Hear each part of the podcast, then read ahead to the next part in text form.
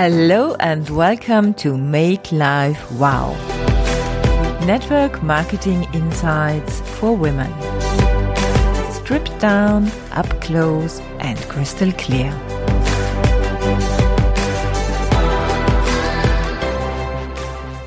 Let's celebrate. This is my first English podcast for you or my first episode.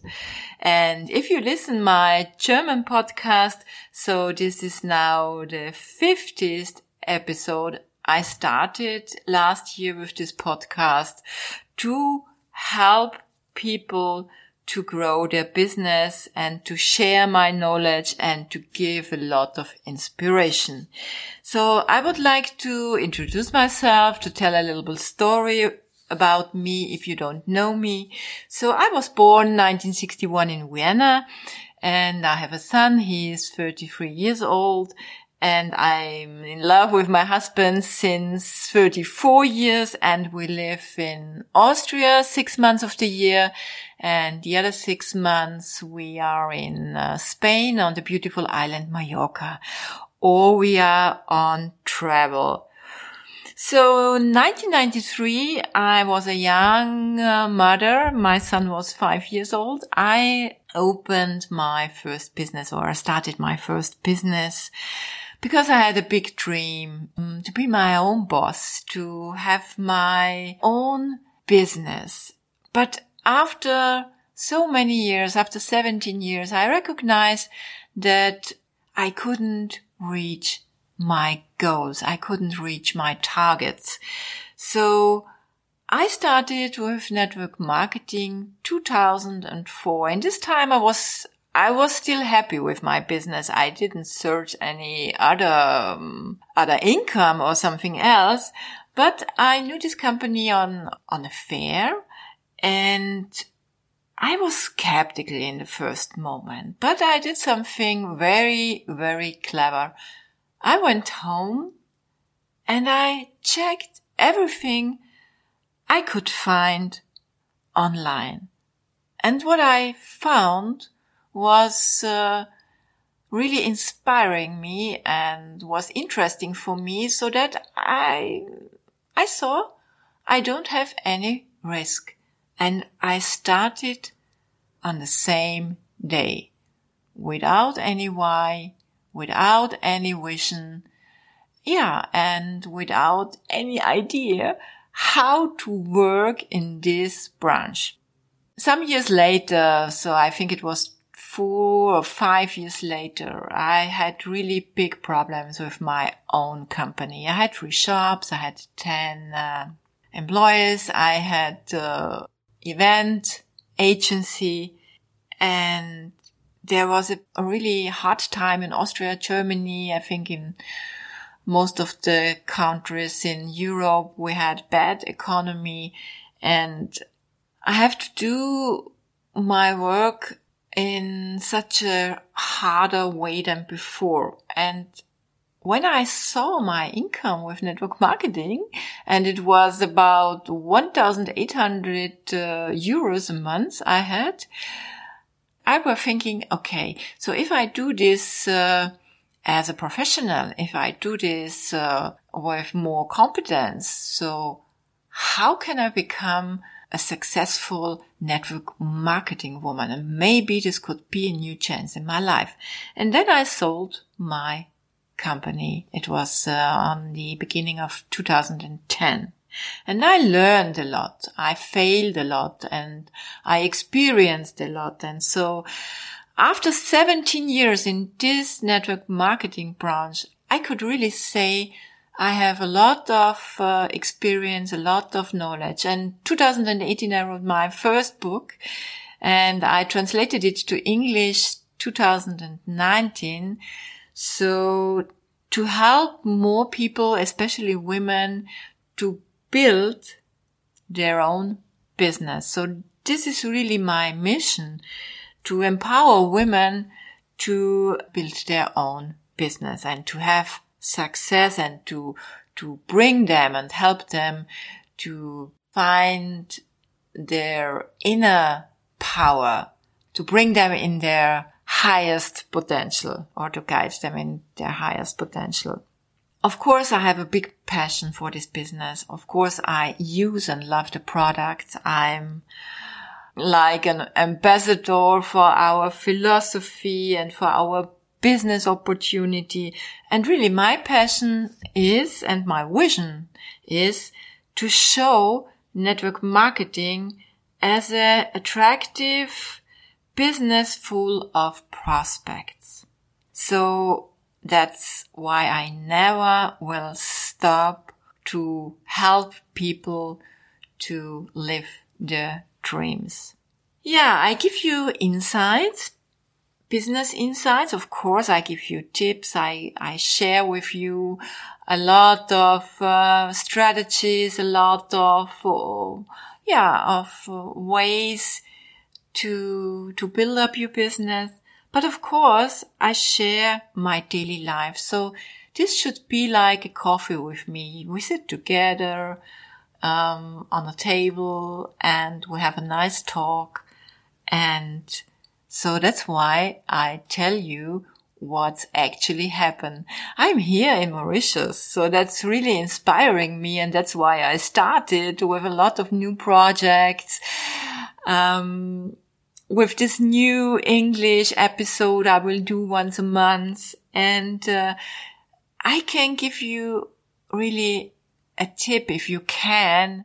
Surround yourself with inspiring people with inspiring places. So that's why I, I left Austria because, uh, it was cold. It was, uh, yeah, still we have a lockdown and here in Mauritius, everything is free. So we had to stay two weeks in, uh, in a hotel, uh, in quarantine. But after this, we could left to go on the other side of the island and now we have an apartment in a really nice penthouse in the first line, in the first sea line. And we have a wonderful view to the sea and a spectacular sunset every evening. And the lifestyle here is really so, so easy, so relaxed.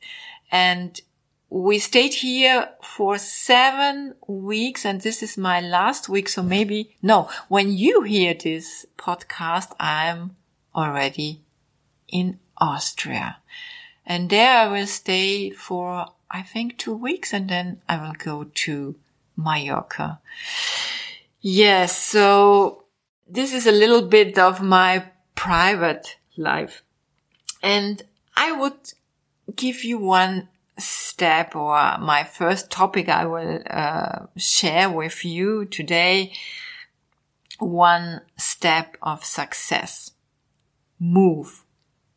Move immediately when you start with network marketing. Don't wait. Because this is a big mistake. People often wait until they think they are perfect. Don't wait to be perfect. Don't wait for the right moment.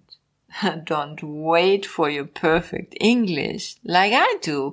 My English is not perfect. Maybe I use the wrong word. Maybe it's you hear. No, I'm searching for the words, but I speak from my heart. I do this from an inspiring place. I do this with passion.